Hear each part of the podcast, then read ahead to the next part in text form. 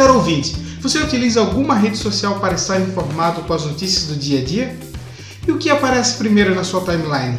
As últimas atualizações ou aquilo que a rede social considerou mais importante?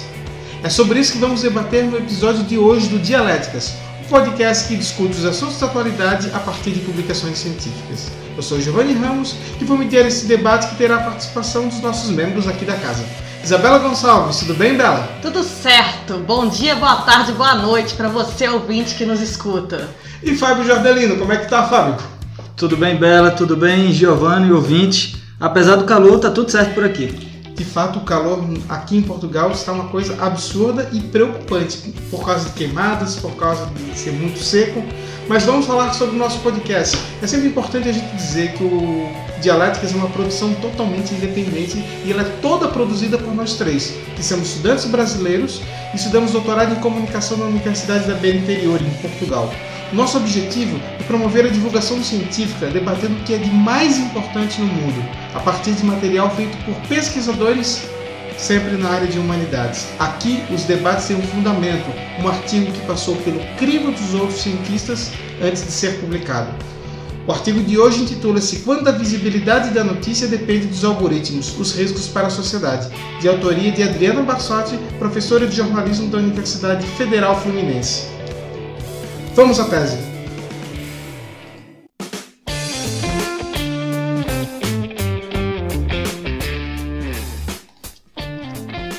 Tese. Esse é um assunto muito recorrente nas pesquisas sobre o jornalismo atualmente, pois debate o papel do jornalista profissional na atualidade, onde todos produzem informação e todos publicam nas redes sociais. O que Adriana Barsotti busca nesse artigo é entender como os algoritmos das redes sociais, como o Facebook, afetam uma das funções mais nobres do jornalismo, a edição, a edição jornalística. Isto porque antigamente havia uma escassez no acesso à informação e o jornal cumpria uma função chamada de gatekeeper, ou seja, controlava as informações que vinham da sociedade e decidia o que era relevante, o que ia ser notícia. Hoje, Todos produzem informação e publicam nas redes sociais e temos uma enxurrada diária de informações no qual é impossível lermos, se quisermos, até mesmo o título de todas essas notícias para saber o que, que a gente vai consumir. Porém, nas redes sociais há um novo elemento na história que acaba desempenhando essa função de edição: o algoritmo. Nós falamos sobre o algoritmo no episódio 11 do Dialéticas sobre o consumo da música. Explicamos mais ou menos como funciona o algoritmo dessas redes sociais. No caso de um Facebook, é uma programação que definirá o que aparecerá primeiro na sua timeline. Uma programação que usa as informações do seu comportamento na rede social para saber o que divulgar para si. Mas por trás dessa programação há sempre um programador, um ser humano, no caso os criadores do Facebook, que programaram o sistema para evitar que você saia da rede social. Por isso, acaba ofertando cada vez mais aquilo que você já procurou.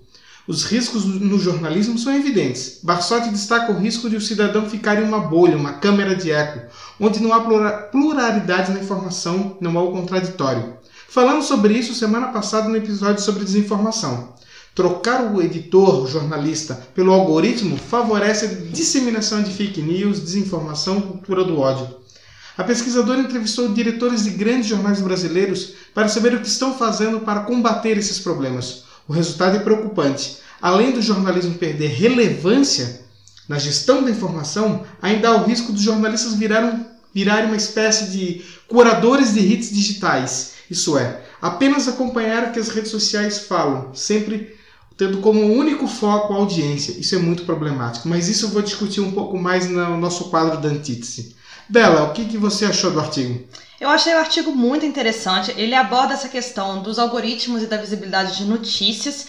E uma coisa que ele coloca, de certa forma, é que a influência dos algoritmos nesse consumo de notícias, por consequência, porque o, o consumidor final ele passa a ficar acostumado em olhar as notícias no feed de notícias deles e aí passa a não procurar mais os sites originários, que seriam, por exemplo, a Folha de São Paulo, o G1, enfim, o portal de notícias favorito. Porque ele acha interessante, né? É cômodo, de certa forma, para todo mundo. Seguir lá os portais de notícia e receber aquele conteúdo no, nos feeds de notícias. Só que o que acontece é que você não recebe todo o conteúdo, você não está lá é, recebendo a primeira página do jornal, a segunda página e, e, assim por diante. Acontece aquilo que o Giovanni falou, que é você receber aquilo que está mais afim com seus interesses.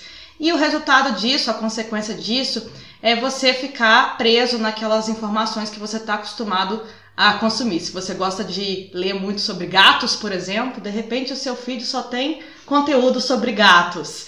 Se você gosta de ler, sei lá, sobre turismo, de repente você só vai ler sobre turismo. E aí você perde outras informações importantes e acaba acontecendo também uma perda muito importante de elemento gráfico também, de certa forma. Porque antes você lia um jornal e havia lá a separação por editorias, e essa separação por editorias deixava muito claro aquilo que era opinião, e aquilo que era notícia, e aquilo que era sátira.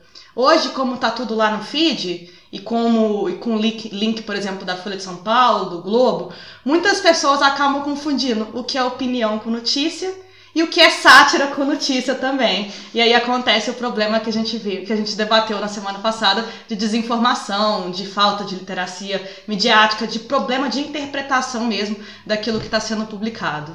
Eu gostei muito do artigo da Adriana Bassotti, apesar dela ser pesquisadora hoje, ela também foi jornalista e tem um texto muito interessante. Eu gostei do artigo porque ele fala exatamente sobre essa questão que vocês dois já falaram muito bem, sobre é, como o receptor ele acaba ficando preso em determinado conceito, ou às vezes até em determinadas ideias.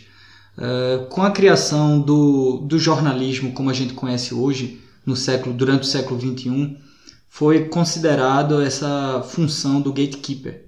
Para o ouvinte que está escutando e não é jornalista, gatekeeper é a figura do editor, ou seja, a figura do jornalista que faz a seleção do que vai ser publicado ou não. Por exemplo, às vezes você se pergunta, você está em casa agora, se pergunta, ah, aconteceu determinada coisa aqui na minha rua e não vi em nenhum lugar. Aí acontece a mesma coisa em outra rua e sai no jornal. Por quê? Exatamente por isso, porque existe uma figura de um editor que faz essa curadoria e considera o que é que é mais relevante ou não, tanto para a linha editorial do jornal quanto para o público, para a relevância que o público vai dar para aquilo, certo? Com as redes sociais isso mudou, porque agora o que acontece na sua rua, você pode ir lá fazer uma postagem e postar, e, e as pessoas que estão à sua volta vão ver aquilo ali, de acordo, porém, com os algoritmos, com a relevância. Esses algoritmos eles passam a fazer esse papel de gatekeeper. Por exemplo, o que aconteceu na sua rua, sei lá, em num, bairro de São Paulo, não é interessante para mim. Talvez até eu seja seu amigo no Facebook, mas eu não vou ter essa informação, não vou receber essa informação porque o algoritmo identifica que as coisas que eu sigo, curto, compartilho não são de acordo com aquilo que você compartilhou. Então, a, o artigo ele faz basicamente uma, uma, uma grande conclusão sobre isso ele bota em xeque essa nova cultura do algoritmo em contraponto com a cultura do gatekeeper que a gente tinha no jornal anteriormente.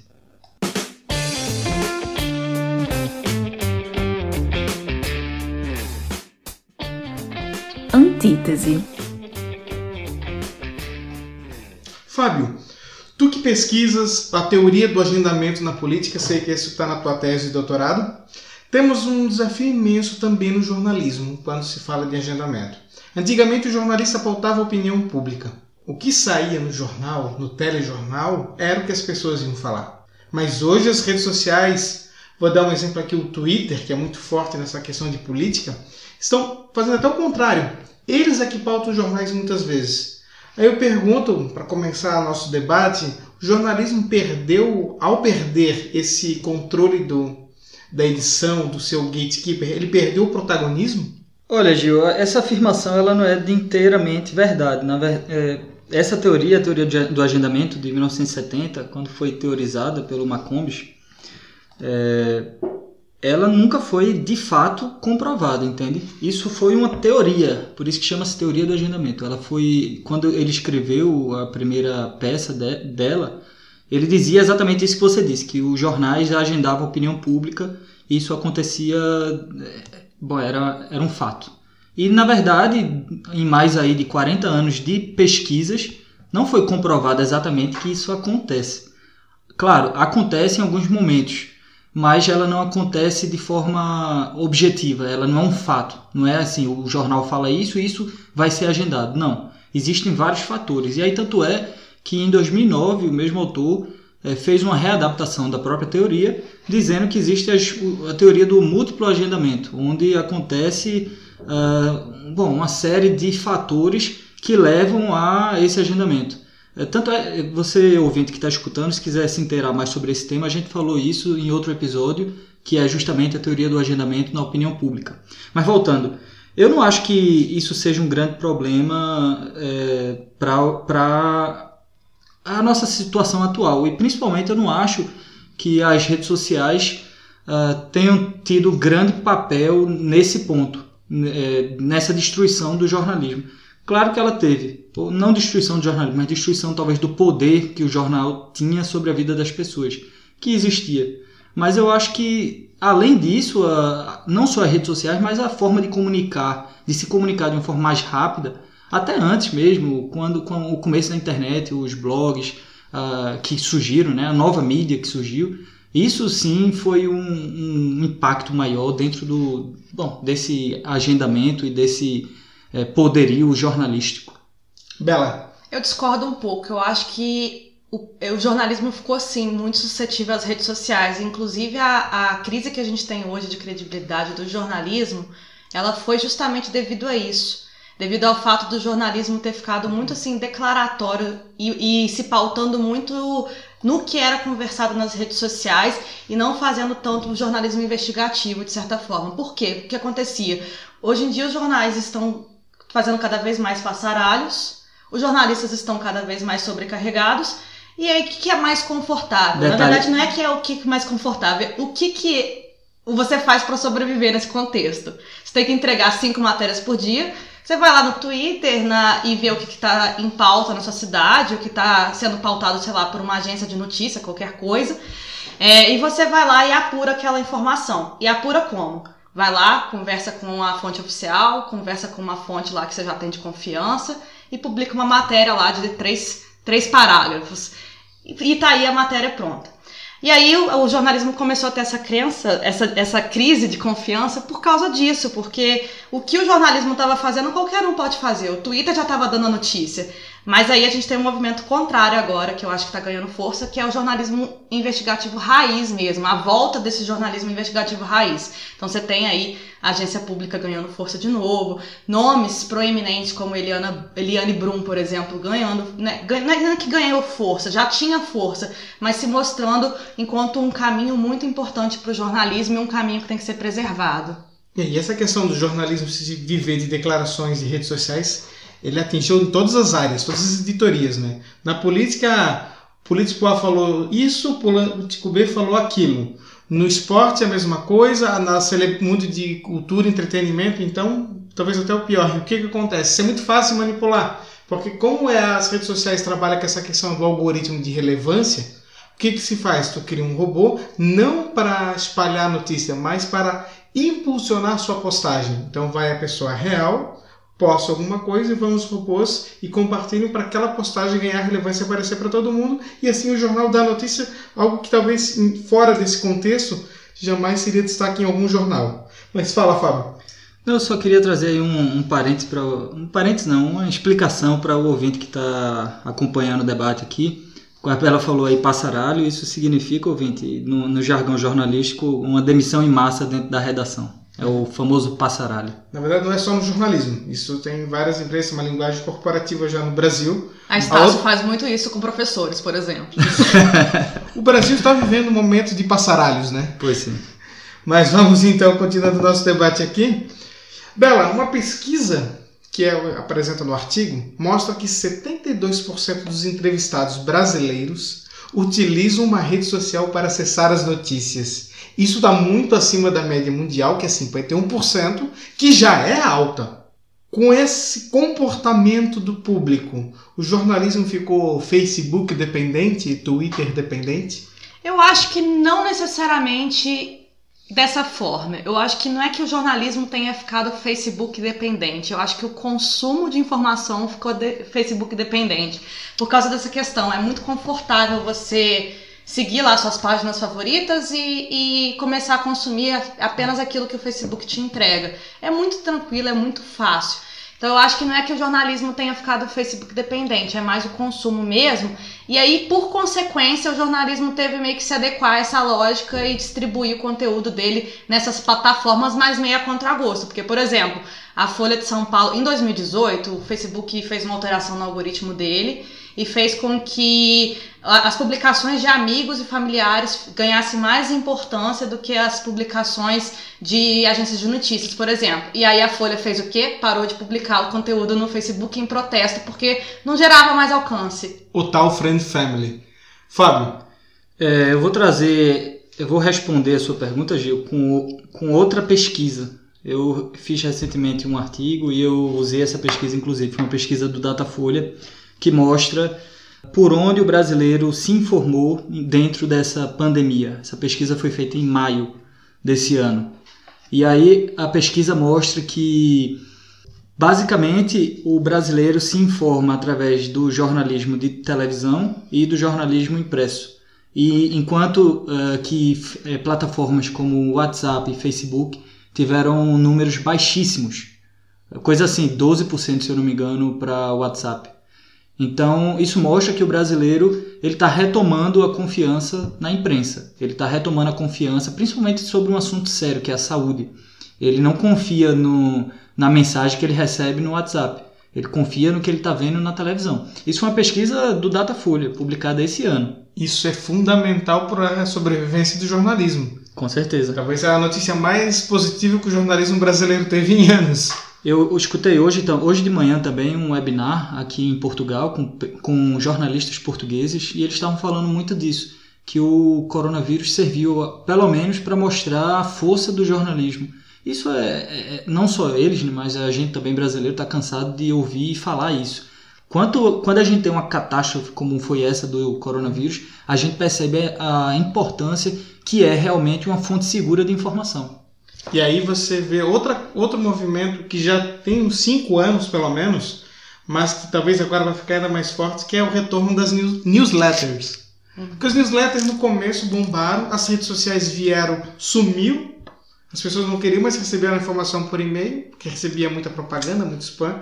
E por que, que as newsletters voltaram a ter força? Justamente por isso é tanta informação, é tanta coisa que se perde, então não, eu confio nesses caras, então eu vou, eu vou lá receber todo dia ou toda semana um, um e-mail que já vem com a explicação das principais notícias, ou seja, há uma curadoria mais do que uma edição jornalística, porque todas as matérias que estão que tem o link na newsletter passaram por um jornalista, há uma volta à ideia da curadoria da, por exemplo, da capa de um jornal, é como se selecionar isso aqui é o que aconteceu de mais importante.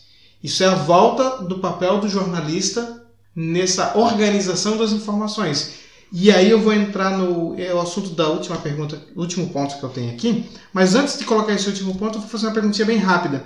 Vocês utilizam alguma rede social para notícia?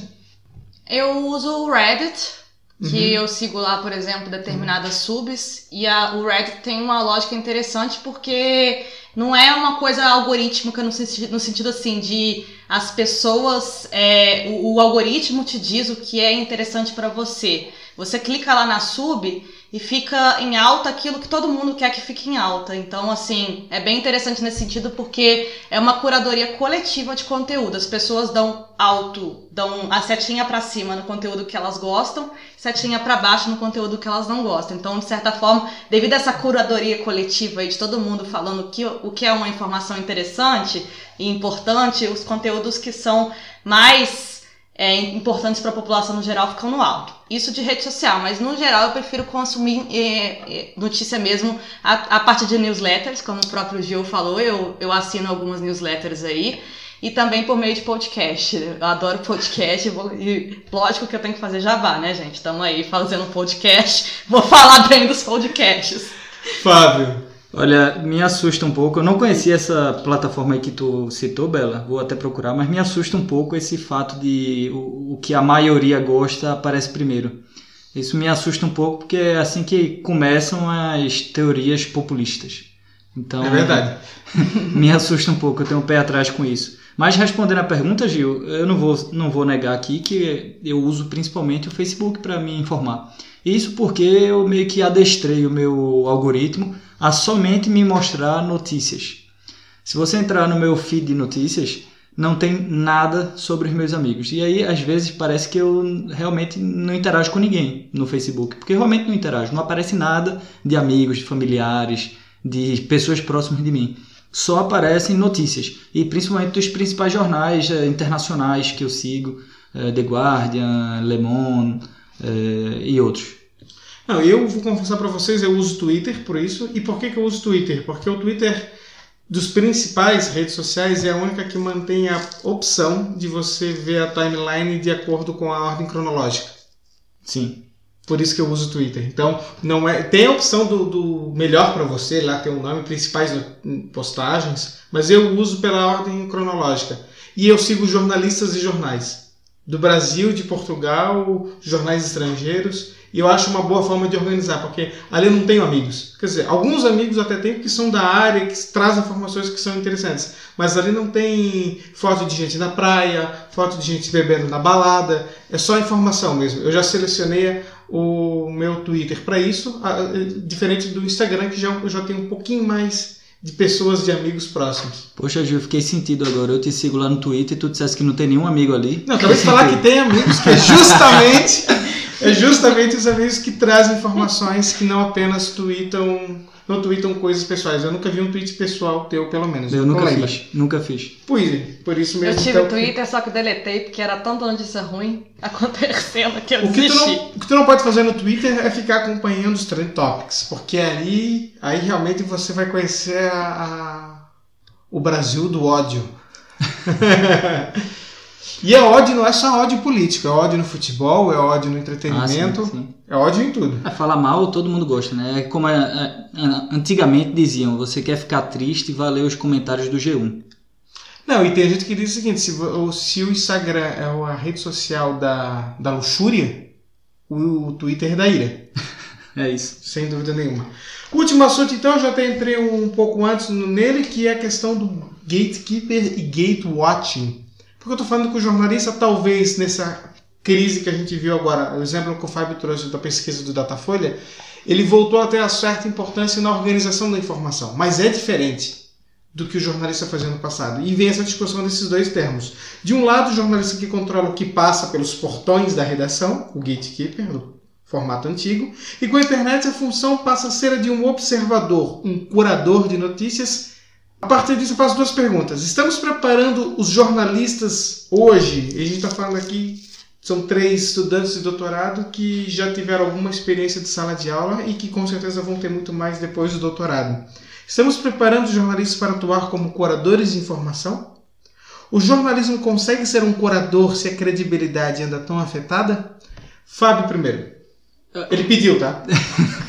Eu, por acaso, o Gil falou em sala de aula e se tiver algum aluno meu escutando vai lembrar que eu sempre nas minhas aulas falo muito sobre isso, muito sobre essa questão de estar ligado nas notícias, de raciocinar fora do que do, do que é o trend, né? Isso já é, ao meu ver, isso já é uma forma de ensinar esse futuro profissional a entender que existem as narrativas, essas narrativas elas são potencializadas por esses algoritmos e vocês que são os futuros profissionais, jornalistas, têm que entender e têm que saber utilizar essa informação. Não é porque determinada é, afirmação ela foi, ela bombou lá nos trend topics e ela até pode até soar como verdadeira, não, não é que não quer dizer que ela seja verdadeira. Às vezes e muitas vezes não é. Muitas vezes ela simplesmente é, é, é o que bombou na semana e, e caiu, né? Como esse negócio que eu tava falando, Bela. Caiu no gosto da massa e a massa compartilhou e tuitou e virou o trend. Mas às vezes até aquele trend pode até ser uma fake news, pode, ou não uma fake news, mas um boato ou, ou alguma coisa que você está vendo de um modo que não é realmente o, o correto. Eu acho que, de certa forma, os jornalistas vão sim atuar cada vez mais como curadores de conteúdo, até porque agora, para sobreviver, os jornalistas têm que cada vez mais se projetar, projetar a própria imagem. Então, agora eles têm que fazer lives, têm que fazer stories falando sobre o que, vai ser o telejornal daquele dia. E aí, nisso, tem aquela coisa assim da, da amostragem da vida privada, e aí fala o que o livro que tá lendo. Então, assim, de certa forma, os, os, jornalistas estão entrando aí um pouco nessa onda de influencer também. É, os, os, jornalistas mais proeminentes aí. Eles influenciam o tempo todo a partir do que eles postam no Instagram, no Twitter, o que eles recomendam e etc. E, não, e, a, e outra coisa que o jornalismo também vai fazer é se consagrar enquanto checagem de, de fatos também, né? O fact-checking nada mais é do que isso. É, é você fazer uma curadoria daquilo que é verdadeiro ou falso. Não, e vou dar um exemplo de fact-checking, de fact-checking inicialmente mal feito, depois bem feito. a morte do ministro Teori Zavascki. Caiu, ele não caiu, ele estava no helicóptero, ele não estava no avião, acho que era, né? Ele estava, não estava, ele caiu, não caiu, até que veio o filho dele dizer, não, ele caiu, ele morreu. Mas o jornalismo ali, quando está todo mundo falando isso, ele tinha que ser primeiro a entrar em contato direto com a família. Assim, ali o fact-checking demorou para funcionar. Eles foi o jornalismo preguiçoso. Eles esperaram o filho do, da vítima anunciando nas redes sociais. E aí publicam um pseudo acontecimento porque é mais fácil, gera mais clique, mais audiência e depois re, se retratam, né? Mas é, o, o, o, tinha que fazer o contrário, não tinha que publicar logo a suspeita. Tinha que publicar depois e com qualidade. Mas vamos, vamos ser sinceros aqui, é, no Brasil, poucos jornais, poucas redações fazem fact-checking. A maioria espera as agências de notícia ou uh, os grandes jornais fazem. É, por exemplo, Folha de São Paulo faz fact-checking, a Veja fazia fact-checking. Então, mas por exemplo, outros jornais que eu até trabalhei não faziam. Então, existe isso também. Eu, com essa velocidade é, da informação, acabava que se postava aquela notícia e, sem saber se era verdade ou não, e aí aconteciam as famigeradas barrigas. Mas nesse contexto de coronavírus, vários jornais começaram a fazer, por exemplo. Então, de certa Isso. forma, a pandemia ela foi muito positiva para o jornalismo, assim, né? Criou-se Criou uma cultura importante para o jornalismo e começou-se a valor... voltou-se, né, a valorizar o jornalismo. Criou-se um consórcio de fact-checking no Brasil inteiro. Alguns jornais, inclusive uh, jornais lá de Pernambuco, entraram nesse consórcio e e, e, bom, eles pagam a equipe e essa equipe faz as principais.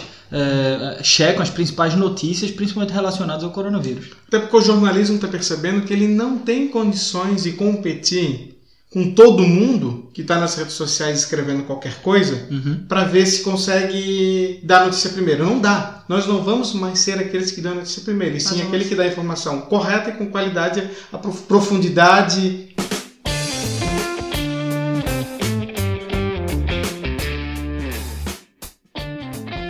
síntese.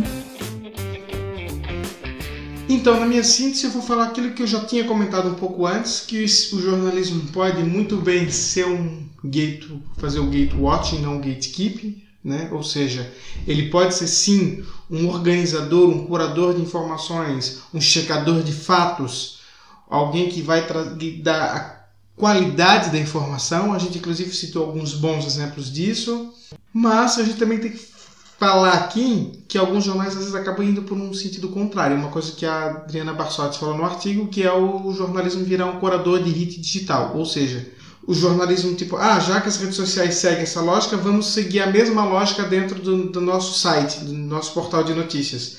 Vamos dar apenas as notícias que dão maior audiência.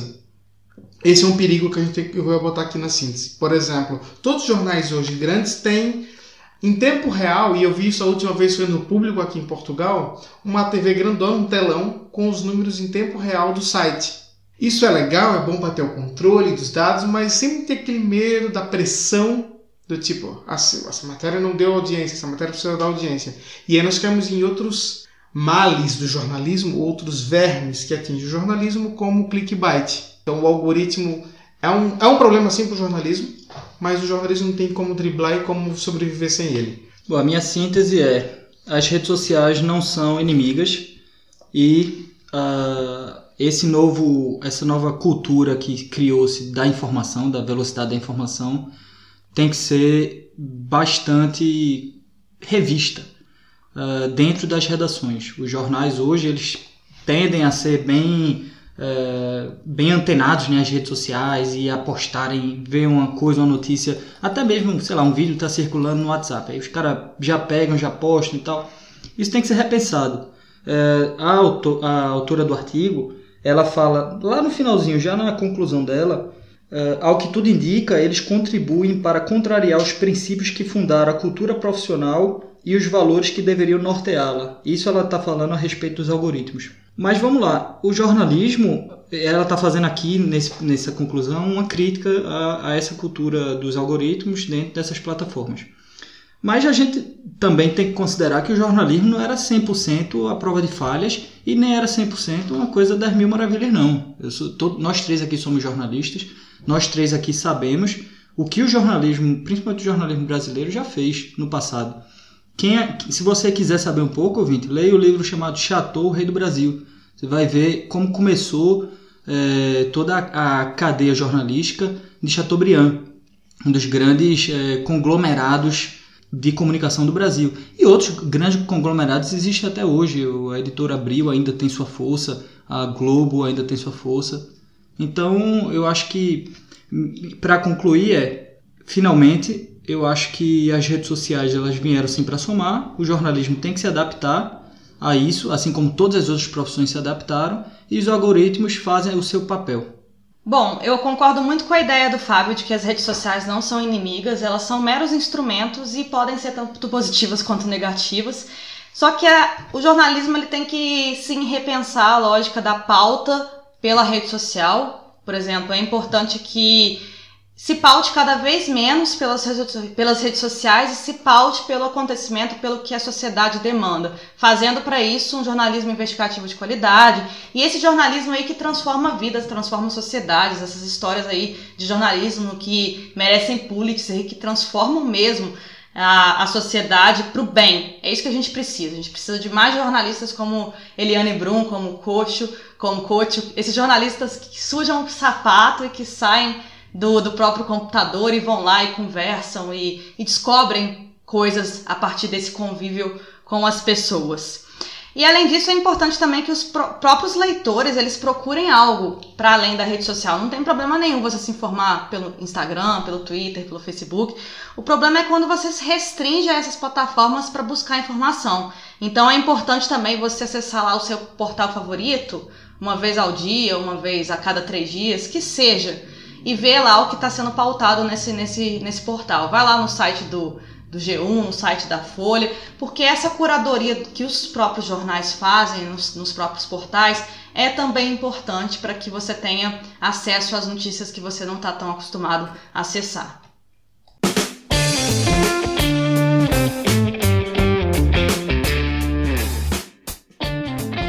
Autor da semana. Olá, eu sou Bruno Gueiros, sou publicitário e doutorando em Ciências da Comunicação. Minha indicação de leitura para os ouvintes do Dialéticas Podcast essa semana é Eli Parser. Parser é um ativista da internet, fundador e líder de organizações como a Vice e o Move On. No livro Filter Bubble, What the Internet is Hiding from You, Parser discute a personalização da informação na internet através da filtragem de conteúdo, Enquanto empresas da web se esforçam para fornecer serviços sob medida para os nossos gostos pessoais, e isso inclui notícias, resultados de pesquisa, é, mural de aplicativos de entretenimento e até o próprio feed dos sites de redes sociais, acontece uma consequência não intencional. Caímos na cilada dos filtros bolha e não somos expostos a informações que poderiam desafiar ou ampliar a nossa visão de mundo. As bolhas nos impõem uma espécie de terceirização involuntária nesse processo de edição e escolha do conteúdo que consumimos. Isso abre espaço para manipulação política e para extremismos nas redes, por exemplo. Lai Parser argumenta que isto definitivamente é ruim para a sociedade e para a democracia. Filter Bubble é um livro introdutório que foi lançado em 2011 mas que ajuda a entender essa lógica da edição algorítmica na qual estamos submetidos e tenta apontar algumas saídas para um ambiente digital mais democrático. Obrigado, Bruno Gueiros, nosso colega de doutorado, mas que agora está novamente morando em Recife. Nosso podcast vai chegando ao fim. Obrigado pela participação, Fábio. Obrigado, ouvinte, por sua audiência. E agora, trilha dramática para a Bela, a nossa host dos temas densos e profundos que vai apresentar o artigo a ser debatido no próximo episódio. Diga aí, Bela. Bom, gente, para não quebrar a tradição, porque esses dois ficam me pressionando aí, vamos, vamos manter essa tradição aí. Propaganda ditatorial e invasão do cotidiano. A ditadura militar em perspectiva comparada. Entenderam por que a trilha dramática? Pois é. E esse artigo que a Bela trouxe já está disponível no nosso site dialéticas.com. Você pode ler o artigo antes do episódio e mandar o seu comentário por e-mail podcast@dialéticas.com ou pelas redes sociais, arroba dialéticas no Instagram e no Twitter. Nós recebemos áudio também para poder colocar no episódio. Se você gostou desse episódio, passe adiante e divulgue para os seus amigos. Também é importante que você assine o nosso programa em seu tocador favorito e nos siga nas redes sociais. Até a semana que vem.